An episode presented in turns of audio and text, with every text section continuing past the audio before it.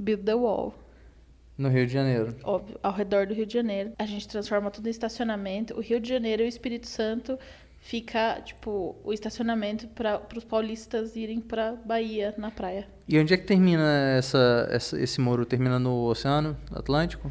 É, não, a gente joga todo mundo assim, é oceano com oceano, assim. Aí a gente cimenta tudo.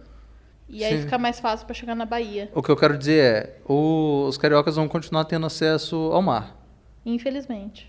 Você não tem medo que eles peguem jacarezinho e venham pra cá?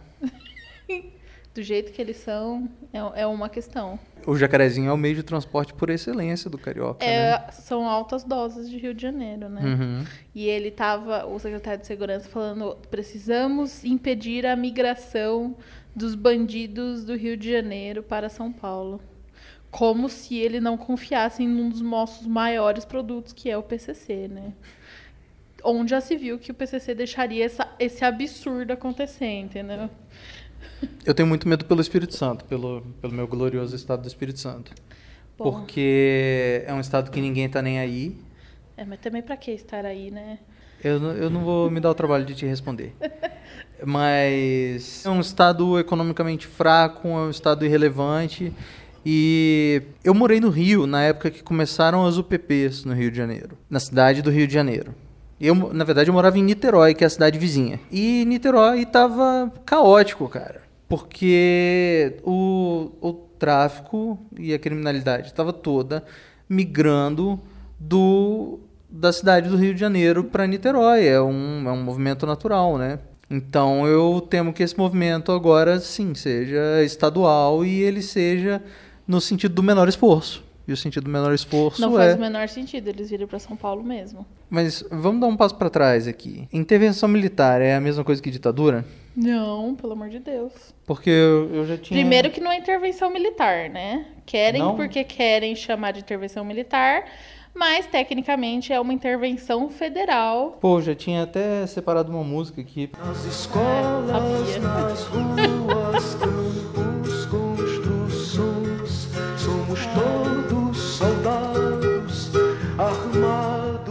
A gente estava falando justamente sobre por esses dias que a esquerda só tem essas, essas cinco músicas ainda tem um, um disco, um compilado da época da ditadura que eles ouvem há, um- há uns 40 anos. Que tem o, essa, eh, o Geraldo Vandré, tem o Beudo Equilibrista. Sim, que foi o. A gente falou no dia do Lula, né? É, no dia do Lula. Que no, quando saiu a sentença do Lula, eles tocaram o Bêbado Equilibrista. E, pô, não, não saíram umas músicas novas nos últimos Não. 40 anos, não, cara, na MPB? Bom, mas se não é intervenção militar, nós vamos falar, nós vamos esclarecer exatamente o que que está acontecendo no Rio de Janeiro e a gente vai tentar explicar também como o Rio de Janeiro chegou a essa intervenção, na medida do possível, né? Porque o Rio de Janeiro é um fenômeno que desafia explicações. Diretamente do exílio na Europa, eu sou o Martinho Hoffman. Eu estou exilada em São Paulo, a locomotiva da nação. Sou a Virgínia Cruz, ou Mulher Tamarindo. E esse é o Escute Antes que Apaguem, o podcast de política mais desqualificado da internet. Vem, vamos embora, que esperar. Mas tá que tá, hein, caralho. Faixa de Gaza, só homem bomba na guerra é tudo ou nada. Várias titânio no pente, colete à prova de bala. Nós desce pra pista pra fazer o assalto, mas tá fechadão no 12. Se eu tô de rolé, 600 bolado, perfume importado, pistola no couro. Virgínia, como é que a gente chegou nessa intervenção? Nós não precisa de crédito. Bom, o ano era 1500. Uhum. Não, o estado de Rio de Janeiro. E é, é- é- é uma, foi uma a primeira coisa que eu questionei. O que mudou da semana anterior ao carnaval pra semana depois do carnaval pra fa falarem, ah não, agora já deu, agora precisa de uma intervenção. Sendo que era Turistas, só né? Rio de Janeiro as usual, assim. Sim. Não, não aconteceu nada atípico. Inclusive, foram divulgadas estatísticas, né? De que, em relação ao ano de 2016, teve uma diminuição no carnaval de, dos índices de Pois quase. então. de quase todos os não- crimes. eu não. Eu A criminalidade no Rio de Janeiro está em queda. Em queda, assim. Não. Mas uma amiga minha do Twitter até veio falar comigo, ela é carioca, e ela falou que muita gente estava reclamando da ausência de policiamento no Rio de Janeiro. E que isso talvez, que estivessem talvez mascarando uma greve de policiais. Mas, Mascarando em que sentido? de que eles estavam em greve sem estarem em greve oficialmente. Achei que você ia falar de números mascarados, que é sempre uma preocupação minha quando a gente olha esses números de criminalidade. Então, Se a gente aqui pode no estado de confiar- São Paulo, a gente sabe que é notório que eles manipulam ah, os números. é né? sabido isso? É bastante. Por que que é E sabido? Porque eles omitem alguns dados de do tipo quantos homicídios são por, por policiais, e- Uhum. que é, uma, é, uma grande, é um dos grandes problemas do Alckmin. Né? E que talvez essa intervenção seria por conta disso, que os policiais simplesmente não estavam policiando e estavam em greves, porém abafada. O que não explica, então, o porquê, nesse momento, a intervenção federal. Questionaram: ah, será que foi porque querem ganhar tempo para Previdência? Porque quando você está em intervenção, você não pode alterar a Constituição. Sim, porque logo antes da, do anúncio da intervenção, É. o Temer não, não conseguia aprovar a reforma. É, foi o que a gente falou no nosso podcast passado, não no passado, no anterior, que ele falou assim: "Não, logo aprovaremos, logo conseguiremos os 40 votos". Só faltam quarentinha. Só faltava 40 e continuam faltando 40 e até agora nada. Uhum. E já até tô, tô falando que ele desistiu, vai deixar pro próximo governo. Eu- o Henrique Meirelles fala que está suspensa a votação, né? É, não, não foi. Assim, oficialmente, legalmente está mesmo porque é por causa da intervenção. É, mas eh, eu vi um- uma conversa que interessante de que já foi pensada, inclusive, uma solução à brasileira de que se eles conseguirem os votos, Os votos suspende, Aham. aprova, suspe é, é, suspende seria a intervenção por uns dias, altas doses de Brasil, Sim. né? Para variar. Nada é Suspende, feito direito assina a reforma, país. volta com a a intervenção. intervenção, claro. E principalmente que a intervenção é até dia 31 de dezembro. Uhum. Então, precisa, com certeza vão fazer isso em algum ponto até o fim do ano. Mas pra mim é, é, é muito óbvio Mas é, é que é. campanha. Ele estava tentando se lançar candidato Sim, em cima da reforma da Previdência. não ia rolar. A reforma da Previdência Subiu no telhado. subiu no telhado. Primeiro, a imagem do carnaval no país está sendo ameaçada pela divulgação de imagens de coisas que acontecem o dia, todo dia no Rio de Janeiro. Mas aí acontecem alguma divulgação de algumas imagens no CEP errado, né? O desespero dessa turista de Brasília reflete apenas mais um caso de violência no Carnaval do Rio. Eram 5 da manhã quando ela e um grupo de amigos foram cercados por marginais na Avenida Vieira Souto, um dos endereços mais nobres da zona sul do Rio. Ainda por cima, ele é achincalhado no, no desfile de uma escola de samba. Carteiras rasgadas mostravam a falta de direitos no trabalho informal. Os patos da Fiesp faziam referência aos panelaços da época. E destaque para o vampiro neoliberalista, que vestia a faixa presidencial, numa alusão ao presidente Michel Temer. Eu- me parece o, o cenário ideal para você tentar arranjar alguma solução milagrosa para um último desespero encontrar sua plataforma de, De, de eleição. campanha. Sim. É, o brasileiro adora, né? um- uma repressão policial aos bandidos. Sim. Nu- porque ela nunca. Ela, como cidadão de bem, acha que isso nunca vai atingi-la, porque ela é, ela é um cidadão do bem. Então, imagina, se, a, se o policial me parar na rua, eu não corro perigo nenhum. Eu. Porque eu sou. Eu não devo nada, né?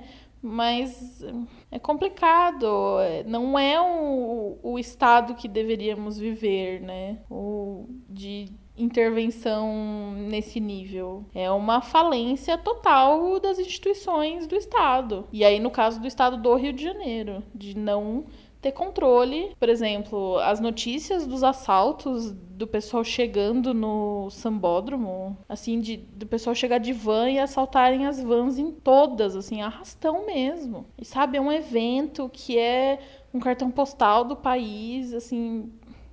Que isso, sabe? O que eu acho é que ele foi muito rápido em se adaptar à perda da reforma da Previdência como plataforma de governo e encontrou na possibilidade dessa intervenção. Uma mais popular, você acha? Uma que faria mais sucesso? Eu acho que sim, porque ele está, nesse caso, roubando o discurso do candidato que hoje talvez tenha maior probabilidade de, de eleição, que é o Bolsonaro. Um candidato Você acha que o Bolsonaro é um dos candidatos com maior possibilidade de eleição? que é um dos candidatos com maior probabilidade de eleição, não tenho dúvida. E eu acho que é possível, inclusive, que ele seja o que mais tem chance de eleição. E ele bate em cima desse discurso de é, Forças Armadas, repressão policial, um discurso que está agradando a uma enorme parcela conservadora da sociedade. Hoje existe um vácuo para um candidato que se apresente como centro-direita e o Temer percebe a possibilidade de roubar esse discurso do Bolsonaro. Ou, inclusive, o Bolsonaro está desesperado. Apesar de votar a favor dessa intervenção, porque ele é aliado a- aos setores do exército, os eleitores dele querem esse tipo de intervenção, ele se vê travado em apoiar um tipo de intervenção que pode beneficiar o Temer. E o Bolsonaro faz uma colocação que é interessante. Se essa intervenção for bem sucedida, o Temer colhe a glória dela. Se ela for mal sucedida, ele ainda pode culpar o exército E ainda por cima Das duas destrói o discurso do Bolsonaro. é, De das todas, duas. de todas as formas ele sai ganhando. Sim. Eu acho que não por acaso o Bolsonaro está criticando essa intervenção. O, a esquerda, o, o Lula, José Dirceu, Ah, mas aí é by default, né? Pois é. mas está atacando. Não esperava diferente. Tá tendo uma série de pequenos ataques do Rodrigo Maia com o Temer essa semana, porque talvez politicamente ele tenha, tenha É, tá- ele era. acertado numa menina- veia aí. É, E ele era a menina dos olhos do. Bom, para começo de conversa, que você atacar o tráfico não é bom para os negócios, né? Para qualquer político carioca como o Rodrigo Maia, creio que seja prejudicial. Pega, deve pegar mal. Então é natural. E o Temer candidato significa Rodrigo Maia não candidato, né? Sim. Então também deve ter essa questão, porque a gente, a gente eu até fiz piada, tá, do tipo, vamos colocar no coração do Maia a vontade de ser presidente, porque aí ele derruba o Temer e tal. E ele até foi um bom jogador, assim, fiel ao Temer e tal. Foi, Mas, foi muito e- respeitoso. mas eu acho que ao mesmo tempo era tipo, ah, eu vou ser fiel agora, mas por quê? Porque depois é a minha vez. Eu aprendi em casa a ser leal, ser correto e serei com o presidente Michel Temer sempre. E aí chegou a vez dele. Trouxa, aí trouxa. a cara dele já entrega. E eu tinha toda a esperança. Eu fiquei, ficava realmente muito feliz quando parecia que o Rodrigo Maia ia dar uma facada Uma nas facada. costas do Temer. Eu falava, Não. vai ser, vai ser muito bonito de ver o- o- esse karma acontecendo. E agora, de qualquer forma, é engraçado se, se a situação é a de o Temer enfiando na a real, faca. quem vai tomar a facada vai ser Rodrigo Sim. Maia. Eu tava meio na dúvida e ainda pesando muitos argumentos em relação a essa intervenção. Quando eu vi o Bolsonaro puto, o Bolsonaro chateado que roubaram a plataforma dele, me deu uma imensa alegria.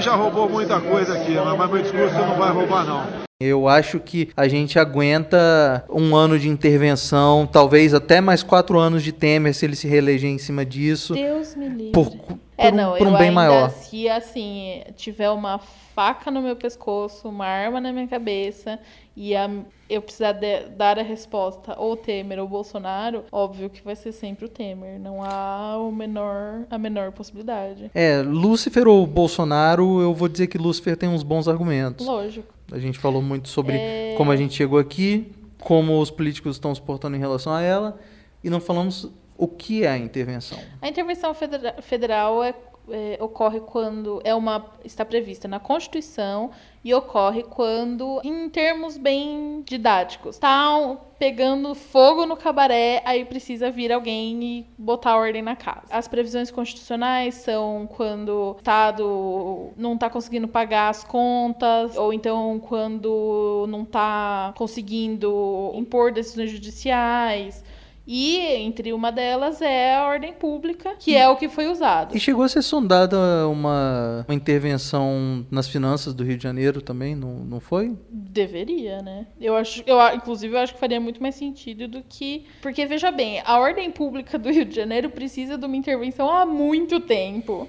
Então, por isso que, eu, que não faz sentido chegar agora. Ah, não, agora é demais, entendeu? Porque nada mudou. Eu entendo esse argumento e eu também entendo o argumento que muita gente está falando, que é precisa de uma mudança há muito tempo e agora estão fazendo alguma coisa. Também é um jeito de ver as coisas, é um jeito Uhum. otimista. Só que assim, é de você chamar uma faxineira e ela só tirar o pó da casa, mas aí dentro dos armários estão tudo zoado, né? Tá Sim. tudo bagunçado. Porque o grande Sim. elefante branco do Rio de Janeiro são as contas.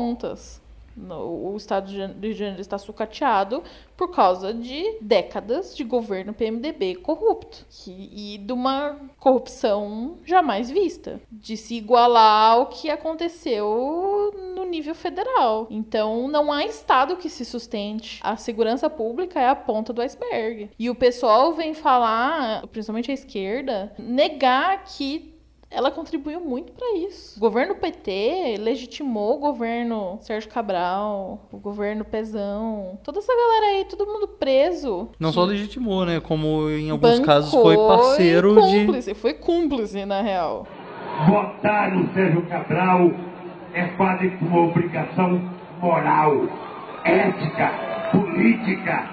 É um compromisso de honra para quem quer garantir um futuro melhor para os nossos filhos, para os nossos netos, para aqueles que a gente ama. É muito fácil hoje chegar e vir, ai, ditadura, ai, intervenção militar, ai, tinha que ser o Temer. E não parar pra pensar o quanto teve da mãozinha do PT ali pra, pra empurrar do precipício, né? Mas isso não quer dizer que... Mas voltando à questão técnica, o- a intervenção federal está é, tá prevista constitucionalmente, não tem absolutamente nada de. É uma situação atípica, com certeza, mesmo porque. E é uma situação drástica, é a falência de um Estado. É, você não consegue dar conta do seu próprio Estado. Então, isso é muito danoso. Porque, ah, precisa colocar as contas em ordem, tá? Mas hoje a população está morrendo. Sim. Hoje ela tá precisando de segurança. Por mais que eu não goste, eu, eu, eu acharia o fim isso em São Paulo. É, é, e também acho que é uma medida extremamente drástica. Mas não, não tem o que fazer. O que, Uhum. o que, o que fazer, entendeu? Não sei, talvez importar o PCC, né? Não, brincadeira. É, eu vou dar. Hashtag mulheres fãs do business plan do PCC. Eu vou dar dois exemplos porque eu já passei. Um foi uma greve de polícia em Salvador. E eu cheguei em Salvador e Salvador tava em chamas. E a gente praticamente não. eu- fui lá pra, pra uma feira de ciências e a gente praticamente não tinha coragem de sair do hotel. Ia com medo pra faculdade onde a gente tinha que ir. Quando chegou o exército na rua, a gente dava graças a Deus. É, mas é, eu, eu imagino que boa parte da população veja o exército como salvador. Imagina, eu, assim, eu moro na Cracolândia. Hum. Quando tem. Virginia. Virginia. Não, tá, eu moro na Cracolândia adjacência. Quando Bem, tem. adjacências das adjacências. Não, não, é que é tipo ali do lado já, já é, assim. É que você nunca foi pra lá, mas é. E aí do lado, naquela rua do lado da minha casa, tem uma. Inclusive vai ter uma intervenção sábado lá. É, será que a gente consegue descolar? Crack? Com certeza. É? Vamos fazer esse corre aí. Não. Fora drogas. Quando tem a, a ação na Cracolândia, e eu fico com muito mais medo de bala perdida da polícia do que dos próprios craqueiros, que não tem condição alguma de ter arma, de etc. Tanto que não é o tipo de crime que tem lá. É mais furto, de tipo, Uhum. vir pegar, né?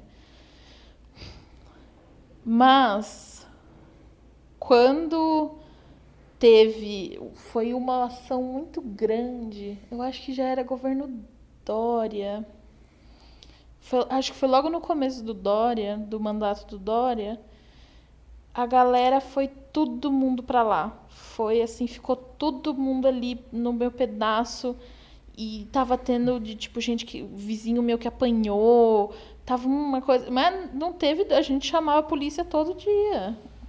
Então assim, é muito fácil a gente julgar estando também em segurança, né? Sim.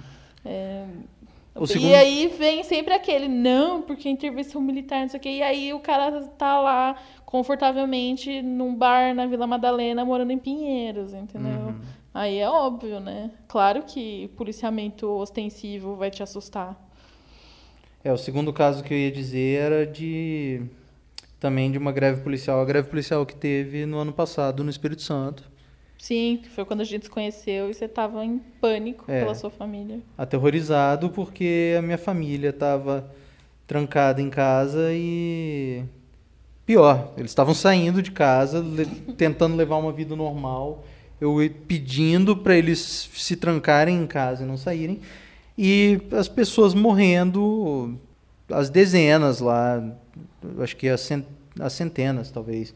E foram dias, acho que umas duas semanas de horror por conta dessa greve. E também quando ou anunciaram que ah, o exército ia chegar lá, foi um, uma, um, Um alívio. um princípio de tranquilidade. E aí podem me dizer que, bom, é, tudo bem porque a sua família é branca, classe média e não vai sofrer o mesmo tratamento que a população da periferia. Mas a população da periferia foi uma das que mais sofreu durante esse período de terror.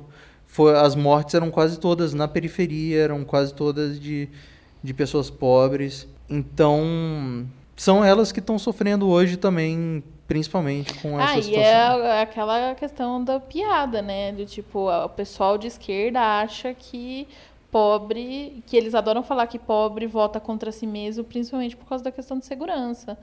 É, porque adoram um candidato repressor, assim, um candidato forte na segurança pública. Mas é porque eles são os mais atingidos, assim, não...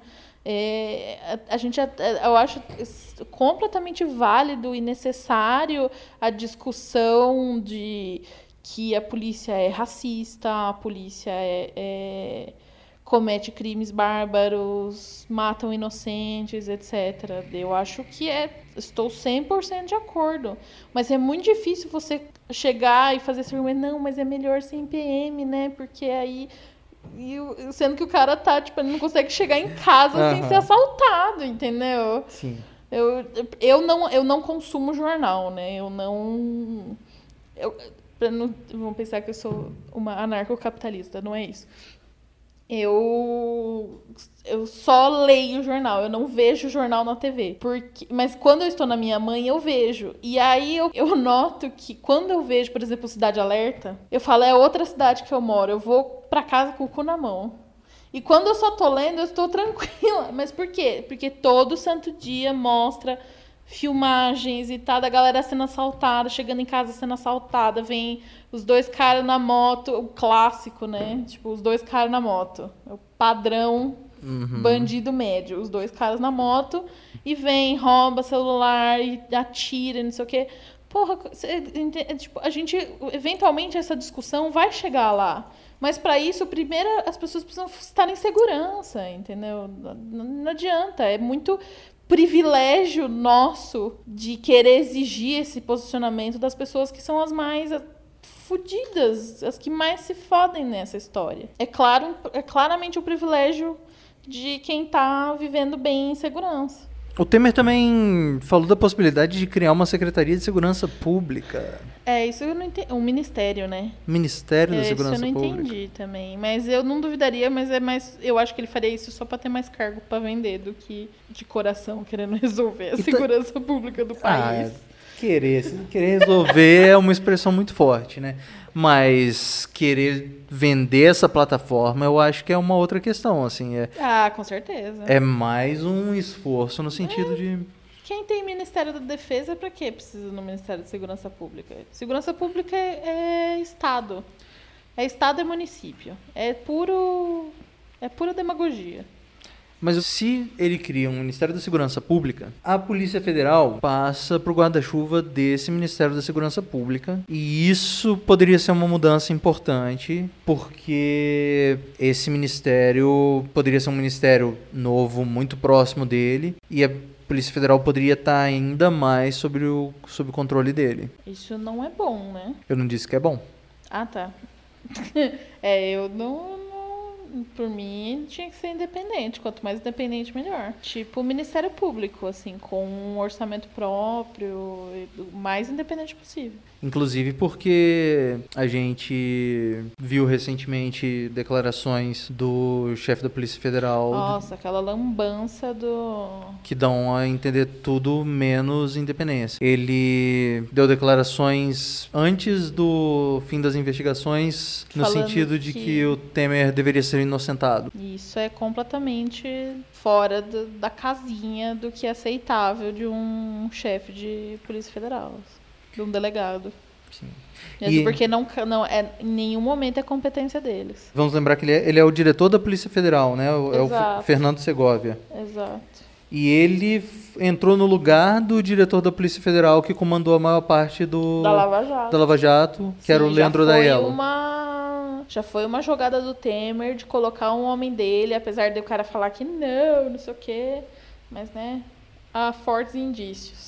Não só ele falou no sentido de que o Temer deveria ser inocentado, como ele deu uma declaração de que o delegado encarregado do caso deveria ser punido. Por e a Polícia. Federal ficou escandalizada, houve protesto dos Mas é óbvio, não- mesmo porque, a não ser que ocorra abuso de poder, não há a menor razão de alguém ser punido por investigar. Não importa, inclusive, quanto o Lula esperneie. Ninguém pode ser punido apenas por fazer seu trabalho. Ah, e um tempo atrás ele deu uma outra declaração também, essa também ficou famosa, de que da forma que a investigação do Janot foi feita, ela pegou apenas uma mala de dinheiro. E uma mala de dinheiro só não necessariamente Ah, caracteriza um crime, né? Não, imagina, né? Só uma malinha, que isso. Não, é evidente que ele tá, esse cara tá a favor do Temer, assim, é...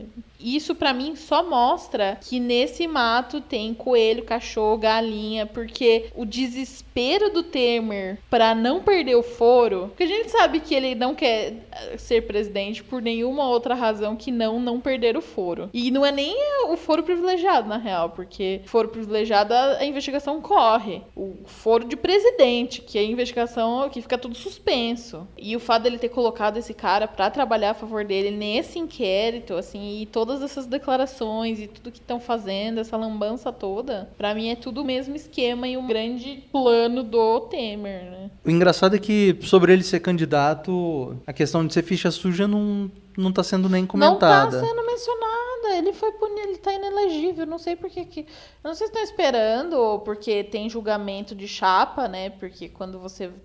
Você faz a. Você registra a candidatura e aí julgam. Mas ah, tudo bem. É que Eleições. assim, a- eu acho que também estão cravando que ele é candidato nos últimos dias, né? Formadores de opinião, jornalistas, etc. Cravando que ele é candidato, tá sendo só agora. Saiu Anteontem, acho. E aí, agora, imagino que a cobertura mude de postura. Porque o que a gente tava falando essa semana de, da di- diferença dos jornalistas brasileiros para os americanos, né? Sim.